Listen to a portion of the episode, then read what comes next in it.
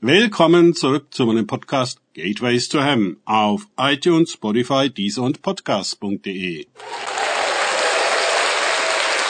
Mein Name ist Markus Herbert und mein Thema heute ist Ich und sonst gar nichts. Weiter geht es in diesem Podcast mit einem Kapitel aus dem Buch Ein Turm bis zum Himmel. Der Geist Babylons gestern und heute meines Freundes Frank Krause. Und nun höre dies, du Wollüstige, die in Sicherheit wohnt, die in ihrem Herzen sagt, ich und sonst gar nichts. Ich werde nicht als Witwe sitzen, noch Kinderlosigkeit kennen. Aber du vertrautest auf deine Bosheit. Du sagtest, niemand sieht mich.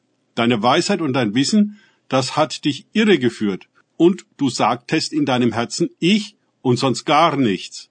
Jesaja 47, 8 bis 10. So denkt also die Hure Babylon, die Königin der Welt. Aber sie herrscht nicht durch Liebe, sondern durch Manipulation und Zauberei. Ihr eisernes Mammonjoch liegt auf dem Nacken der Völker. Egomanie ist ein zentraler Aspekt der Hurerei, denn sie wird durch diese elitäre Haltung gerechtfertigt. Wenn es außer mir niemanden gibt, der zählt, kann ich ihn gebrauchen und missbrauchen kaufen und verkaufen, wie es mir beliebt. Ich definiere seine Menschenrechte, die er in meinem Handelsimperium gar nicht hat. Ich weiß das und er nicht. Verschiedene Rechtssysteme, Verträge, juristische Winkelzüge, genauestens bestimmte Wortbedeutungen, deren falsche Verwendung weitreichende Konsequenzen hat und so weiter. Das sind die Weisheit und das Wissen der Hure, welche kein Sterblicher nachvollziehen kann. Er weiß gar nicht, wem er alles gehört und wer über ihn verfügt, von der Wiege bis zur Bahre und sogar darüber hinaus. In der Babylon-Matrix ist nichts, wie es scheint, und niemand, der er wirklich ist. Das ist eines ihrer Gesetze. Wer dieses Wissen und diese Weisheit nicht hat, lebt komplett in einem Film. Er wird auch unentwegt verletzt, weil er vom System systematisch fremdbestimmt, ausgebeutet und gegängelt wird. Aber niemand scheint dafür verantwortlich zu sein. Alle erfüllen nur die Vorgaben von oben. Wollen wir genauer wissen, wer das da oben ist, kommen wir zu keinem klaren Ergebnis. Denn es gibt nicht nur ein da oben, sondern auch ein dahinter. Das macht die Sache sehr undurchsichtig und komplex.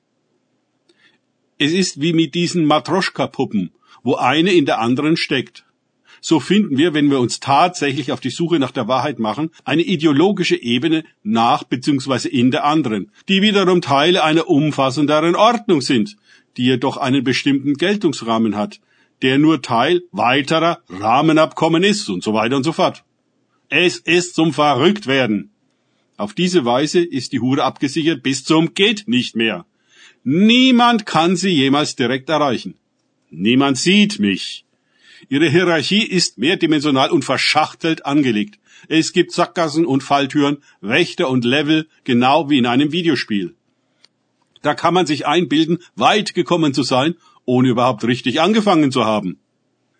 Dass es eine super berechnende und super entmenschlichte Entität hinter diesem Konstrukt gibt, die in völligster Anmaßung nicht nur Menschen, sondern selbst Gott gegenüber darauf beharrt, ich und sonst gar nichts, mag verblüffend sein und absurd klingen, erklärt aber die Welt unter den Geist, der sie reitet. Egomanie war einmal etwas Krankes und ist jetzt der Maßstab aller Dinge. Wer ohne mit der Wimper zu zucken und ohne Frage zu stellen auf den Knopf drücken kann, wird dafür gut entlohnt und wird es auf der Karriereleiter weit bringen. Wer auf Teufel komm raus lügen und betrügen kann, ist der Kandidat für hohe Ämter. Wer seine Seele verkauft, um im System dorthin aufzusteigen, wo Menschen nicht hinkommen können, der wird mit übernatürlicher Macht und Privilegien ausgestattet. Doch nun dreht Gott den Spieß um und entgegnet der Hure.